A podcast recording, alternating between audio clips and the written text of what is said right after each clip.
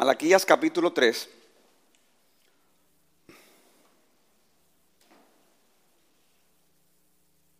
Vamos a leer desde el versículo 13 para ver un poco el contexto, aunque vamos a poner desde el 16. Dice así, las palabras de ustedes contra mí han sido duras contra mí, dice el Señor, pero dicen que hemos hablado contra ti.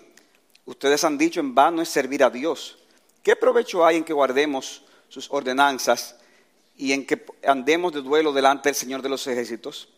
Por eso ahora llamamos bienaventurados a los soberbios no solo prosperan lo que hacen el mal, sino que también ponen a prueba a Dios y escapan sin ser castigados. Esa era la eh, parte del, reclamo de ese pueblo incrédulo contra Dios. Entonces dice aquí el texto, entonces los que temían al Señor se hablaron unos a otros y el Señor prestó atención y escuchó y fue escrito delante de él un libro memorial para los que, los que temen al Señor y para los que estiman su nombre y ellos serán míos, dice el Señor de los ejércitos, el día en que yo prepare mi tesoro especial, y los perdonaré como un hombre que perdona al hijo que le sirve. Entonces volverán a distinguir entre el justo y el impío, entre el que sirve a Dios y el que no le sirve. Porque viene el día ardiente como un horno, y todos los soberbios y todos los que hacen el mal serán como paja. El día que va a venir les, prenderá fuego, dice el Señor de los ejércitos, que no les dejará ni raíz ni rama. Pero para ustedes que temen mi nombre, se levantará el sol de justicia con la salud en sus alas, y saldrán y saltarán como terneros del establo. Y ustedes pisotearán a los impíos, pues ellos serán ceniza bajo la planta de sus pies el día en que yo actúe, dice el Señor de los ejércitos. Vamos a orar, hermanos, una vez más. Padre que estás en los cielos, te damos las gracias por esta oportunidad que tú nos das de poder predicar tu palabra. Te damos las gracias, Señor, por la mejoría de Patricia. Pedimos que tú sigas obrando en su recuperación. Te damos las gracias, Señor, porque estamos aquí delante de ti para predicar tu palabra. Y te pedimos, Señor, que tú la uses conforme a tu misericordia para el bien de tu pueblo, para la salvación de almas, para que Cristo sea exaltado. Y es en el nombre de Cristo que te lo pedimos. Amén. Hermanos, uno de los movimientos más gloriosos que ha ocurrido en algunos eh, eh, épocas de la historia de la iglesia ha sido lo que se conoce como los avivamientos. ¿Qué son los avivamientos? Son actuaciones especiales del Espíritu Santo en la que el pueblo de Dios es despertado de una forma dramática, trayendo a su vez una renovación espiritual en la misma y trayendo también conversiones, muchas conversiones. En ese sentido, una iglesia local puede ser avivada, o las iglesias y los creyentes en una ciudad, en una región o en una nación, pueden ser avivadas. Ahora, hermanos, importante es que los avivamientos no son producto de la acción humana.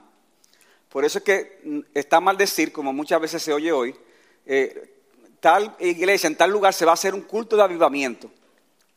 ¿Cómo así un culto de avivamiento? Es que los cultos de avivamiento no lo hacen los hombres. El avivamiento es una obra soberana de Dios que la puede traer cuando quiere. No, es fruto de, de, que las personas preparen un culto de avivamiento, es una obra soberana de Dios. Un avivamiento sucedió, por ejemplo, en la época de la Reforma Protestante, cuando Lutero, Calvino y otros conocieron al Dios de la Biblia, la tradujeron al pueblo y comenzaron a predicar la justificación por la fe. También en el siglo XVIII, cuando eh, tanto en Inglaterra como en las colonias de Norteamérica, hombres como Jonathan Edward, Whitfield, John Wesley y otros predicaron con pasión el nuevo nacimiento y dice que multitudes fueron transformadas. Dice un historiador inglés con respecto a lo que pasó en, Inglaterra en el siglo XVIII, el avivamiento cambió en unos pocos años a la sociedad inglesa. La iglesia fue restaurada a la vida y a la actividad. La religión llevó a los corazones de la gente un espíritu fresco de celo moral, a la vez que purificó la literatura y las costumbres. Una nueva filantropía reformó las prisiones, infundió clemencia y sabiduría en las leyes penales, abolió el trato de esclavos y ofreció el primer impulso para la educación popular. Eso es un avivamiento. Y qué glorioso, hermano, sería que Dios trajera un avivamiento, ¿verdad? En medio nuestro. Ser testigo de ese despertar de Dios. Que vengamos, veamos multitudes venir a Cristo, como ocurrió en la iglesia primitiva en Pentecostés. Sin embargo, hermanos, en la historia de la iglesia no siempre ha sido así. De hecho, la mayoría de las veces no ha sido así. Si vemos las cosas de forma objetiva, nos daremos cuenta que estos avivamientos no es lo que predomina mayormente en el mundo y por lo general los cristianos somos una minoría, somos un remanente en una sociedad que nos es adversa. Y es en ese ambiente que estamos llamados a vivir vidas que perseveren para la gloria de Dios. Y por eso que yo quiero hablar con ustedes, basado en la realidad de eso que he dicho y de este texto, el tema de un remanente que persevera, un Dios que responde, un destino que nos espera.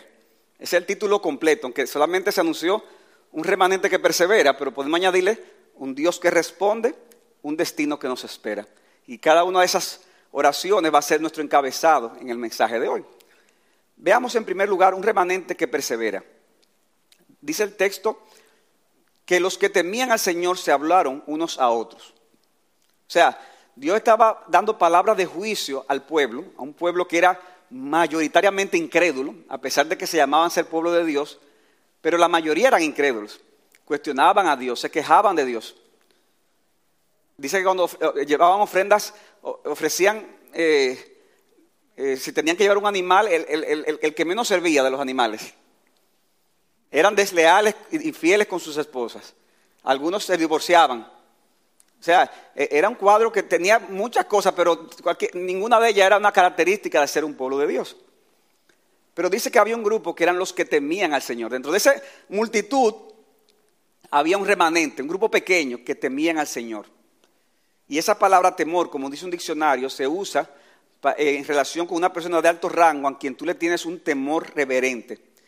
Es la actitud con que una persona reconoce el poder y condición a la persona a la que se le reverencia y se le da el debido respeto. Y ese remanente tenía ese respeto al Señor como el ser supremo, con el más alto rango posible imaginable, ese Dios que es perfecto en sus atributos y que por lo tanto se le debe toda la honra y reverencia como ningún otra persona en el mundo. Y ellos eran un remanente, hermanos, ellos eran una minoría en Israel. Ellos tenían que nadar en contra de la corriente. Mire, hermano, eso es muy desagradable. Que la mayoría va hacia una dirección y, usted eh, es la excepción, usted es raro. Usted es el que está mal. Mientras el pueblo reflejaba fastidio para con Dios, mostraba hipocresía y Dios le daba juicio, eh, mandaba palabras de juicio, palabras de amonestación, este remanente no era así. Este remanente actuó de una forma distinta. Y esa es la diferencia, hermanos, que, que, hacía, era la motivación. La motivación de este grupo para ser diferente, ¿sabe cuál era? El temor a Dios. Ellos eran diferentes porque temían a Dios. Porque no es que ser diferente en sí mismo sea una, virtud. Hay personas que son diferentes, ¿verdad que sí? Pero son diferentes por muchas razones. Pero este grupo era diferente porque tenía temor de Dios. Porque el temor de Dios, como dice un teólogo que llamaba, llamado John Murray, es el alma de la verdadera devoción a Dios. El alma de la verdadera devoción a Dios. Ah, si uno va al libro de Proverbios, uno se da cuenta que en medio de todos los consejos que da, principios, constantemente se enfatiza en la gran mayoría de sus capítulos el tema del temor a Dios. Y eso es lo que hace el libro de Proverbios un libro distinto a cualquier otro libro de buenas costumbres en general. Porque muchos principios que están en Proverbios, hermanos, lo encontramos en, en principios generales por ahí. Pero ¿cuál es la motivación para hacer esas cosas, según el de Proverbios? El temor a Dios. Es que yo temo a Dios y por eso yo actuaré de esta o aquella manera. Y yo te pregunto, ¿tú tienes temor del Señor? ¿O tú lo tratas como otro cualquiera? hay, gente, hermano, que solamente ven el amor de Dios. Y ese Dios, ese, ese es mi papá, es, yo, yo lo sí, sí, es, Dios, es amor. Pero también dice la Biblia que es fuego consumidor, que es santo, que es justo, que castiga el pecado, que no dará por inocente al que, al que peca. Y hermanos, así como tenemos que tener amor a Dios, así también tenemos que tener temor a Dios. De paso, hermanos, esto es una motivación para no tener cuidado, porque a veces usamos el nombre de Dios como muletilla. Y a veces atorando. Mira, Señor, yo te pido, Señor, que Señor, tú, y a veces te inconsciente. Y a veces también eh, eh, nos, majamos la mano. ¿Y qué decimos? Aleluya, gloria a Dios, oye, porque te majaste la mano. O sea, tú tienes que saber, hermanos, a la hora de usar el nombre de Dios, que tú debes hacer de una manera consciente. Ese es mi punto. Porque Dios no es cualquier cosa y no es cualquier gente. Dios es un ser real, al quien le debemos reverencia. Debemos de tener temor de Dios. Cuando en una sociedad el temor de Dios se pierde, ¿qué sucede, hermano? Como estamos viendo en el día de hoy, que el deterioro moral y espiritual es evidente, así como lo fue en la época de Malaquías. Y cuando una iglesia pierde el temor de Dios, estamos, hermanos, ante una calamidad y solo esperamos ver manifestado de, alguna manera el juicio de Dios sobre esa iglesia. Este remanente de nuestro pasaje, hermanos, no siguió el camino de la apostasía del pueblo, sino que se mantuvo perseverando en el camino correcto. ¿Y cómo manifestó este pueblo esa perseverancia en el camino correcto?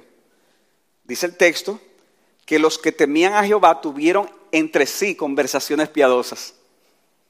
Dice, los que temían al Señor se hablaron, ¿quiénes? Unos a otros. O sea, uno que temía al Señor habló con otro que temía al Señor. Se hablaron unos a otros. Ellos conversaron entre sí. O sea, que tenían una relación, ¿verdad? Que no la tenían con el resto, con el resto del pueblo, una relación distinta. Ellos se podían ver de forma presencial y tener ciertos, ciertos tratos que contrastaban con lo que pudiesen tener con el resto del pueblo. Tenían conversaciones, hermanos, que eran diferentes al de la mayoría. Y en esas conversaciones honraban el nombre de Dios. Por eso dice al final del versículo 6, se escribió un libro en memoria para los que temen al Señor y para los que estiman su nombre. O sea que en esas conversaciones, ¿qué hacían ellos? Ellos honraban el nombre de Dios. Mientras el pueblo era irreverente y se quejaba del Señor, los piadosos defendían los procedimientos del Señor. Dios hablaba, hermanos, y habló en forma de juicio en Malaquías. Y mientras el pueblo se quejaba, los que temían al Señor dijeron, Señor, tú eres justo, eso es verdad. Lo acepto, Señor. Yo, yo soy parte de esto, Señor. Ten misericordia de nosotros, Señor. Y de este punto, hermano, aprendemos, por lo tanto, óyeme bien, que nuestras conversaciones espirituales o la falta de ellas son un buen termómetro para medir qué tanto tenemos temor de Dios. Repito, nuestras conversaciones espirituales o la falta de ellas son un buen termómetro para medir qué tanto tenemos si realmente tenemos temor del Señor. Porque hermanos, normalmente hablamos de, aquellos, de aquello que le damos más importancia. Y hermano, no hay que ser inteligente, no hay, que ir a la NASA para que darse cuenta de esto. Usted habla de, de, lo que usted le da más importancia. Y las conversaciones que tú tengas, un termómetro para medir, qué tanto tú tienes temor de Dios, qué tanto tú reverencias a Dios, qué tan conectado estás tú con Dios. Como dice un autor, en tu iglesia, después del sermón, ¿de qué se habla? Dice él, sería, por supuesto, poco natural y hasta falso si la conversación no incluyera temas cotidianos. De hecho, somos una familia y aquí nos encontramos. Sin embargo, como suele ocurrir, si las cosas de Dios apenas se mencionan, algo anda mal. O sea, tú has venido a la iglesia a escuchar la palabra de Dios. Dios ha hablado. Tú te has gozado en alabanza de tu pueblo. Dios te ha amonestado, te ha edificado, te ha consolado. Y cuando termina el culto, tú hablas de todo, menos del Señor. Yo te pregunto, ¿qué reflejan tus conversaciones acerca de tu relación con Dios y la palabra? Ahora, hermanos, cuando hablamos de conversar, no, estamos hablando de que, ah, bueno, ya yo sé, entonces, en la iglesia se hablan las cosas espirituales. Y cuando salga, entonces, ya no, es así. Hay gente que puede venir aquí a hablar mucho del Señor, ¿verdad? Y, hacerlo de una manera hipócrita. Eso no es necesariamente un símbolo, una señal, perdón, de espiritualidad. La pregunta es, ¿qué reflejan tus conversaciones durante toda la semana con respecto a tu relación con Dios y su palabra? Porque nuestras conversaciones, hermanos, tarde o temprano nos delatarán. Eh, mire, no hay forma. Tarde o temprano, tus conversaciones, mis conversaciones nos delatarán. Por eso agrega este autor que mencioné, cité ahorita, cuando la conversación religiosa se reserva solo para el domingo o solo para un culto familiar, la religión se hace muy irreal y muy difícil. los que temían al Señor se hablaron unos a otros. Hermano, ¿tú habías considerado esto antes? De que nuestras conversaciones son un medio para fomentar la piedad y un medio para yo fomentar la piedad de mi hermano. Si una persona está en una aflicción y tú vas y le dices, wow, pero qué terrible, pero a mí fue peor, esto, es una tragedia, esto se va a acabar. ¿Qué, ¿Qué tanto tú estás acercándolo a Dios? ¿Qué tanto tú lo estás edificando? Tus conversaciones van a acercar a los creyentes al Señor o van a alejarlo. Pueden ser motivos de tropiezo. Nuestra identificación como cristianos ha de ser con nuestras vidas y eso incluye nuestras bocas. En el caso de este remanente, el momento era para hablar de la palabra que Dios había hablado a su pueblo y de cómo el juicio divino vendría fruto de la maldad e hipocresía de ese pueblo. Y por eso, hermanos, es que las circunstancias que traiga la providencia de Dios han de ser una oportunidad para tú dar testimonio del Señor. Las circunstancias que hay en tu vida o a tu alrededor son una oportunidad para tú dar testimonio del Señor y de que solo en el Señor hay esperanza. Y yo te pregunto, ¿estás tú usando las circunstancias que hay a tu alrededor para ese propósito? ¿O tú eres uno, que te, uno más que te quejas? que te queja del país, que te queja de la familia, que te queja de la situación, que te queja de las... ¿Eres uno más? ¿O tú usas esas conversaciones para, para bendición de otros y para fortaleza de tu propia alma? Decía Thomas Watson, un puritano, estoy persuadido que una de las principales razones de la decadencia del poder de la piedad es la falta de conversaciones cristianas. Cuando la gente se reúne, Dios y el cielo son dejados fuera de su hablar. Entonces, hermanos, ¿qué queremos? Que nos estimulemos con conversaciones que den gloria a Dios. Y de paso, hermanos, ustedes entienden ahora también en parte de la razón de por qué es importante que los creyentes podamos reunirnos de manera presencial como iglesia, a menos que alguna causa de fuerza mayor lo impida. Es que en el contexto de estar de manera presencial, escuchando la palabra del Señor, los creyentes podemos tener una comunión que nos ayude a perseverar en tiempos difíciles. La cosa está difícil, entonces con más razón para congregarse, con más razón para juntarse. ¿Para qué? Para estimularnos unos a otros a seguir perseverando. En cambio, el ausentarse con frecuencia de los cultos, salvo por una causa mayor, lo que trae es enfriamiento espiritual y un probable camino a la apostasía, a apartarnos del Señor. Qué importante, hermanos, es, mientras la cosa se pone más difícil, bueno, más razón hay para estimularnos unos a otros al amor y a las buenas obras.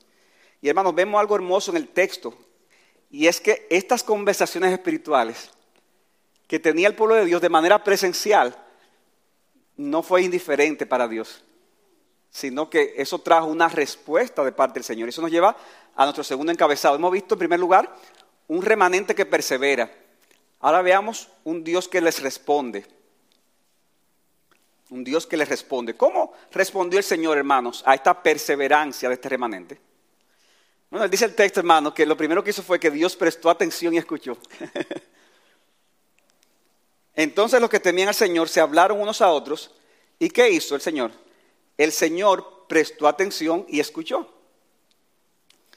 Ah, hermanos, el Señor no tiene que eh, hacer como a veces hace uno cuando hay gente hablando y tú quieres escuchar. ¿Qué, usted hace? Bueno, usted trata de, de, desconectarse de la cosa y trata de poner el oído para que, escuchar. Dios no necesita eso. Dios oye todo lo que todo el mundo dice. Y él escuchaba, hermanos, la disputa y murmuraciones de Israel contra él, en medio de los supuestos cultos religiosos, y de ahí su controversia para con ellos. Sin embargo, las conversaciones de este remanente las oyó, hermanos, de una manera especial. Él prestó atención y escuchó. Mientras el Señor se dolía de las conversaciones del, pueblo, al mismo tiempo se deleitaba de las conversaciones del remanente. ¿Cuántas conversaciones vanas hay en el mundo, hermanos? ahora mismo. Muchísimas, ¿verdad? ¿Cuántas han habido en la historia? Todo el tiempo. Y el Señor oye todas esas conversaciones. Y sin embargo, hermanos, a pesar de eso y de que Dios se duele y se aira por eso, Él ha prometido, hermanos, en medio de tal situación, prestar atención, oye bien, y escuchar nuestras conversaciones si son agradables a Él. Entonces, lo que estamos diciendo es que si tú hablas conversaciones, tienes conversaciones piadosas con otro hermano, Dios de repente dice, Ay, déjame escuchar. Y, te siente, escucha. Y como a veces pasa que tú escuchas algo que no, no, no, no eres tú el, con la que estás conversando, no es contigo, pero tú, tú escuchas y hasta lo disfrutas. Dios, hermanos, presta atención y escucha con deleite toda conversación que hagamos que glorifique su nombre. Él se detendrá a escuchar, Él se deleitará y nos animará diciendo, sigue hablando, sigue hablando. Porque Él estará presente de una manera especial donde su nombre es exaltado y bendecido. Pero también, hermanos, en segundo lugar, Dios, dice el texto, mandó a escribir un libro en memoria de ellos. Un libro en memoria de ellos. Dice, y fue escrito un libro en memoria de los que temen a Jehová, versículo 16, memorial para los que temen al Señor y para los que estiman su nombre. O sea que no es solamente que se deleita, sino que dice que Él registra en un libro las conversaciones. De una forma figurada, ¿verdad? De decir que Dios no se va a olvidar de todo lo que su pueblo hace o dice que glorifique su nombre. Dios no se olvidará. Tú, puede ser que tú le hiciste un bien a alguien hace mucho, ya tú ni te acuerdes. Pero Dios sí se acuerda. Dios sí se acuerda. Dice Cristo, no se regocijen de que echan fuera demonios, sino de que sus nombres están escritos en el libro de la vida, dice el texto, ¿verdad? Bueno, también Cristo dice que, y este texto dice que toda conversación para su gloria, Dios también la eh, registrará. Nuestras lágrimas, dice la Biblia, Dios las registra. Salmo 56, 8. Nuestros servicios también, Hebreos capítulo 6, versículo 10. Nunca habrá, dice un autor, alguna palabra buena hablada acerca de Dios que procede de un corazón honesto que no haya sido registrada y, y será recompensada en el día de la resurrección. ¿Qué, motivación, hermano, es para tener conversaciones que glorifican al Señor? Pero en tercer lugar, dice la Biblia que fruto de esa conversación Dios respondió y dijo que los haría su especial posesión. Versículo 17. Dice, y ellos serán míos, dice el Señor de los ejércitos, el día en que yo prepare mi tesoro especial. Ellos serán míos, hermanos, dice, dice el texto. Pertenecemos a Dios porque nos creó, pero también porque nos redimió. Y Dios dice, esos son míos. Eso que están hablando así, esos son los míos. Como dice como a los, niños, eso es de los míos. Dios dice, ese es de los míos. Esos son de los míos porque sus conversaciones hacen ver eso. Y dice la Biblia que Dios nos tiene como especial tesoro, como una propiedad especial. Aunque hermanos no valemos nada, eh, aunque no valemos nada, perdón, a pesar de nuestros pecados y debilidades, dice la Biblia que somos para Dios lo que las joyas son para un hombre. Fuimos rescatados de nuestra vana manera de vivir. ¿Con qué? No con cosas corruptibles como el plata, sino con qué? Con la sangre preciosa de Cristo. Entonces, somos de Dios, somos, somos especial posesión para Dios. Hermanos, tú eres especial posesión para Dios. Tal vez tú no, lo sientes, pero yo te invito a que esta mañana tú lo creas. Porque Dios nos tomó de la suciedad del pecado, nos lavó con la sangre de Cristo y nos hizo parte, nada más y nada menos, que de su novia, que es la iglesia. Dios dice, son míos, ese de lo mío. Y finalmente dice, de este texto, de este grupo, que les otorgaría un perdón filial les otorgaría un perdón filial. Dice, no solamente que lo escuchó, no solamente que escribió, registró las conversaciones, no solamente que lo haría posesión especial, sino que dice, versículo 17, y los perdonaré como un hombre que perdona a su hijo que le sirve. A su hijo que le sirve. O sea que, que aquí se profetiza, hermanos, lo que haría Cristo en el nuevo pacto y lo que es ya una realidad presente para nosotros hoy. ¿Cuál es esa realidad presente, hermanos? que ya fuimos perdonados por la sangre de Jesús. Y que el perdón que Dios nos da ahora no es el perdón de un juez hacia un acusado, sino el de un padre hacia un hijo. ¿Verdad? Es distinto, ¿verdad que sí? Es, el hijo que ha pecado y el padre dice, no, yo te perdono, mi hijo, yo te perdono. Como vimos eh, hace poco en el Salmo 51, primera de Juan 2.1, hijitos, estas cosas os escribo para que no pequéis. Y si alguno hubiera pecado, abogado tenemos para con el Padre a Jesucristo el justo. O sea que aquí también se promete que, hermanos, una relación filial. Los perdonaré como el hombre perdona a su hijo que le sirve. Hermano, ¿qué, estamos viendo hasta ahora? Hemos visto que hay un remanente que persevera. Pero también hemos visto que hay un Dios que responde. Presta atención a las conversaciones. hace, nos hace suyo de una manera especial. Escribe en un libro las conversaciones y nos otorga ese perdón filial. ¿Cuántas bendiciones, hermanos? Que Dios se deleita en nosotros, a pesar de que no somos nada. A pesar de que no somos nada, Dios nos trata de una manera, hermanos, sumamente importante, sumamente especial. Y todo, hermanos, por su gracia y por su misericordia. O sea, no, salga aquí diciendo, wow, yo soy un campeón. no, yo no soy nada. Y a pesar de eso, Dios me trata como una joya de incalculable valor. Y porque somos esa joya de incalculable valor, hay entonces, hermanos, en tercer lugar, un destino que nos espera. Un destino que nos espera. ¿Y cuál es ese destino que le espera al remanente? Bueno, en primer lugar, hermanos, yo tengo que decir que es un destino diferente al de los impíos. Dice el versículo 1 del capítulo 4, viene el día ardiente como un horno y todos los soberbios y todos los que hacen mal serán como paja. Y dice que va a y el día que va a venir les, prenderá fuego, dice el Señor de los ejércitos, que no les dejará ni raíz ni rama. Hermanos, este será el final penoso para el impío. O sea, ese día que esperamos será un día de destrucción, un día de juicio, un día de condenación. Aquellos que no tienen temor del Señor, que no se han arrepentido de sus pecados, que no han abrazado la obra de Cristo por la fe en sus corazones. Dice aquí, Malaquía, no lo digo yo, dice aquí la palabra de Dios que les espera un juicio de fuego.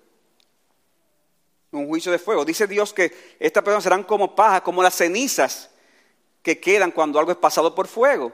Y esta figura de, lo que habla es, hermanos, de lo terrible que será ese juicio.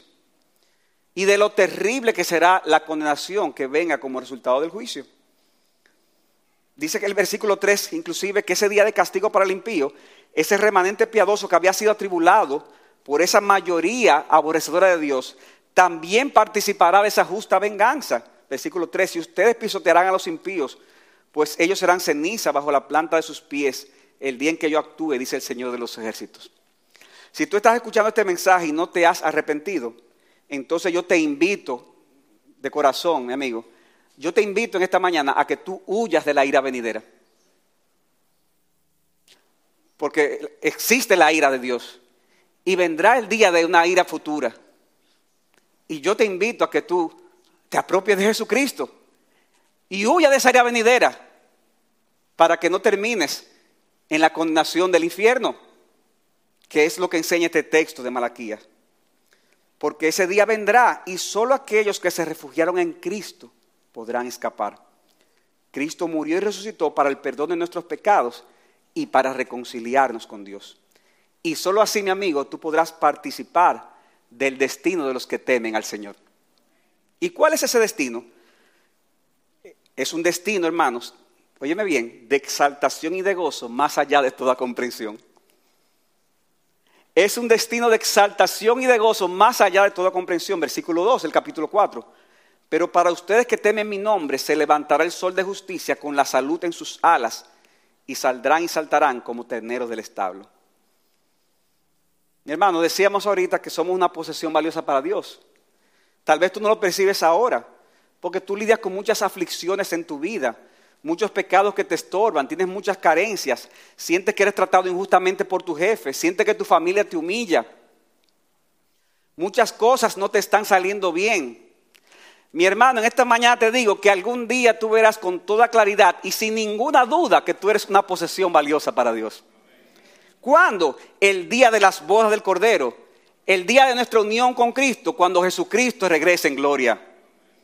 Y ese día habrá una perfecta diferencia entre el justo y el impío. ese día será claro y evidente que los que temían al Señor iban en ventaja, que los que temían al Señor disfrutaron de esa gloria de ser posesión especial de Dios. Y miren qué figura tan preciosa que se usa, hermano. Dice que se levantará el sol de justicia con la salud en sus alas. Un sol de justicia, esta, idea, un sol de justicia nacerá en nosotros. Saldrá un sol. Y en sus alas, que es una posible referencia a los rayos del sol, que traen salud, bienestar y salvación. Y dice salud en sus alas. O sea, ese día, hermanos, brillaremos con gran esplendor. El mismo sol, como dice un autor, será calor ardiente que quemará para juicio, pero traerá salud en sus rayos para los que temen al Señor. Dice el Salmo 84.11 que sol y escudo es el Señor Dios.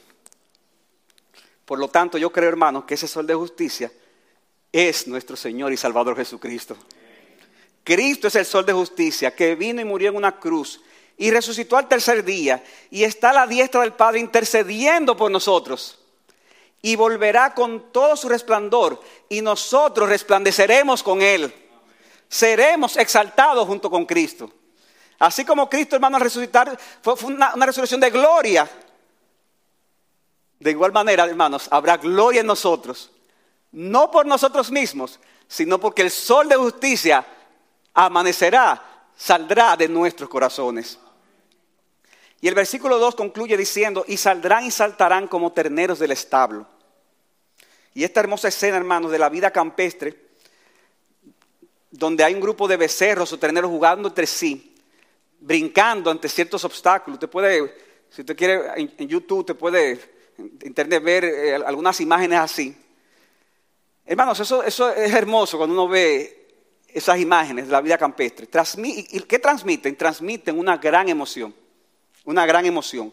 Porque así como los terneros brincan, saltan, corren en un ambiente de alegría, mis hermanos, así los cristianos experimentaremos en aquel día gozo exuberante, emoción indescriptible y daremos gritos de júbilo al Señor.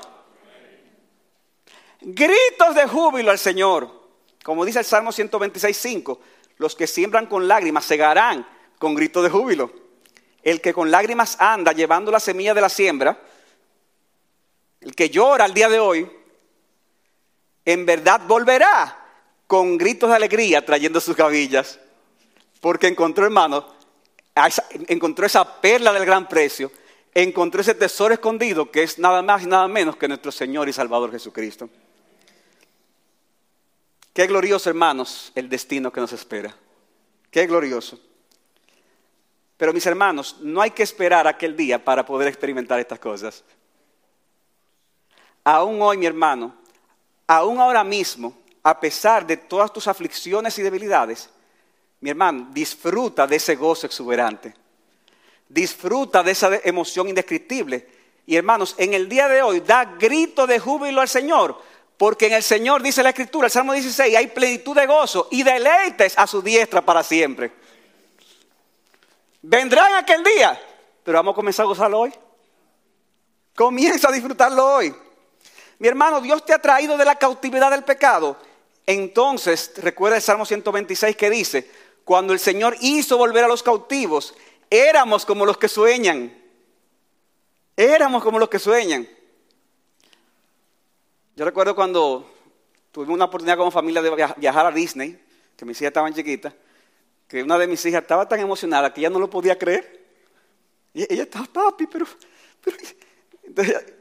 para ella era un sueño hecho realidad. Cuando el Señor hizo volver a los cautivos, éramos como los que sueñan. Entonces nuestra boca se llenó de risa y nuestra lengua de gritos de alegría. Entonces dijeron entre las naciones, grandes cosas ha hecho el Señor con ellos. O sea, los impíos decían, óyeme, pero, pero, pero el Señor hizo muchas cosas grandes con esta gente. Ellos vieron algo que le llamó la atención. Y eso llevó a que los impíos le dieran gloria a Dios. Y dijo, grandes cosas ha hecho el Señor con ellos. Y dice el salmista, sí, grandes cosas ha hecho el Señor con nosotros. Por eso estamos alegres. Estamos alegres. Para concluir, hermanos, fue en medio de una gran oscuridad que este remanente se destacó, ya que el incremento de la maldad y de la apatía, lo que produjo en ellos fue más temor a Dios y más conversaciones que honraban su nombre. Hermanos, que sea así igual en el día de hoy. Que sea así contigo y que sea así conmigo. Mis hermanos, nosotros los pastores no queremos traer falsas promesas a ustedes con respecto al futuro que nos espera. Ni tampoco hacer promesas huecas y ambiguas, como muchas veces se ve en círculos religiosos. Siempre al final de cada año, eh, uno lee ahí, Señor me mostró que este año que viene va a ser el año de la cosecha. Ay, ¿qué quiere decir eso, la cosecha? E, el año de la, de la respuesta de Jehová. El año de la... ¿De qué otro año? Dígame a ver para yo descubrir quiénes son ustedes los que están.